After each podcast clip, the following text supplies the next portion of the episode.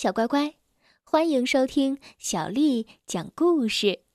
我是杨涵姐姐，今天为你讲的这个故事，名字叫做《小狗卫兵》。这个故事收录在了郑渊洁《十二生肖童话绘本故事》当中。小乖乖，故事开始了。小狗羡慕小鸡会打鸣。小狗每天练习打鸣，但总也打不好。小狗觉得自己不如小鸡。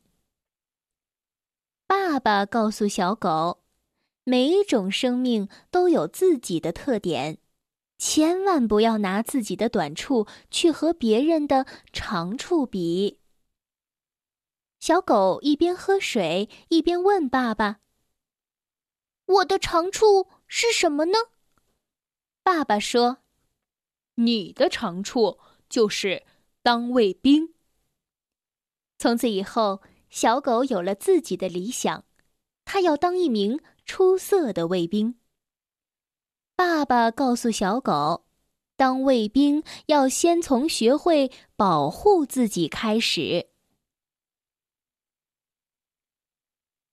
爸爸打开电脑，给小狗播放保卫自己的课程。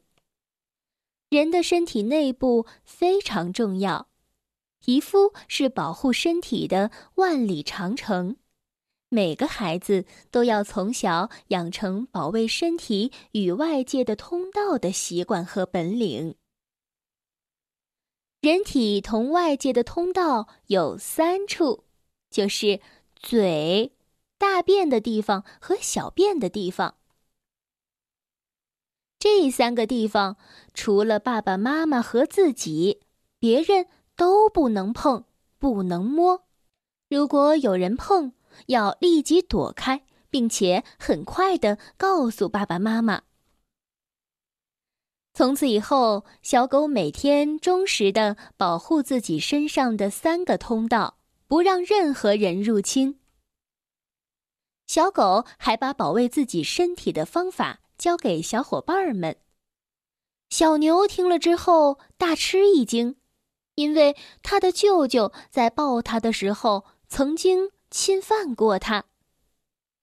小猫的邻居也不是好人，因为他经常拿着鱼哄骗小猫到他家里去玩儿。小马感到很困惑。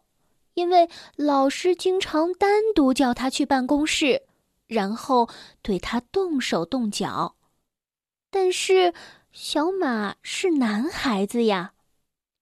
小狗叫着小伙伴们一起到家里来问爸爸。爸爸听了之后立即报了警。警察抓走了小牛的舅舅、小猫的邻居和小马的老师。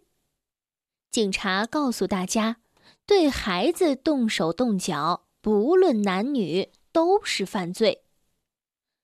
小朋友们要学会保护自己的身体，并且要尊重别人的隐私。众人听了以后，觉得非常有道理。小乖乖，今天的故事就讲到这儿了。如果你想听到更多的中文或者是英文的原版故事，欢迎添加小丽的微信公众账号“爱读童书妈妈小丽”。接下来又到了我们读诗的时间了。今天为你读的这首诗是南宋大诗人杨万里写的《小池》。小池，南宋杨万里。泉眼无声惜细流。树阴照水，爱晴柔。小荷才露尖尖角，早有蜻蜓立上头。小池，南宋杨万里。泉眼无声惜细流，树阴照水爱晴柔。小荷才露。尖尖角，早有蜻蜓立上头。小池，南宋杨万里。泉眼无声惜细流，树阴照水爱晴柔。小荷才露尖尖角，早有蜻蜓立上头。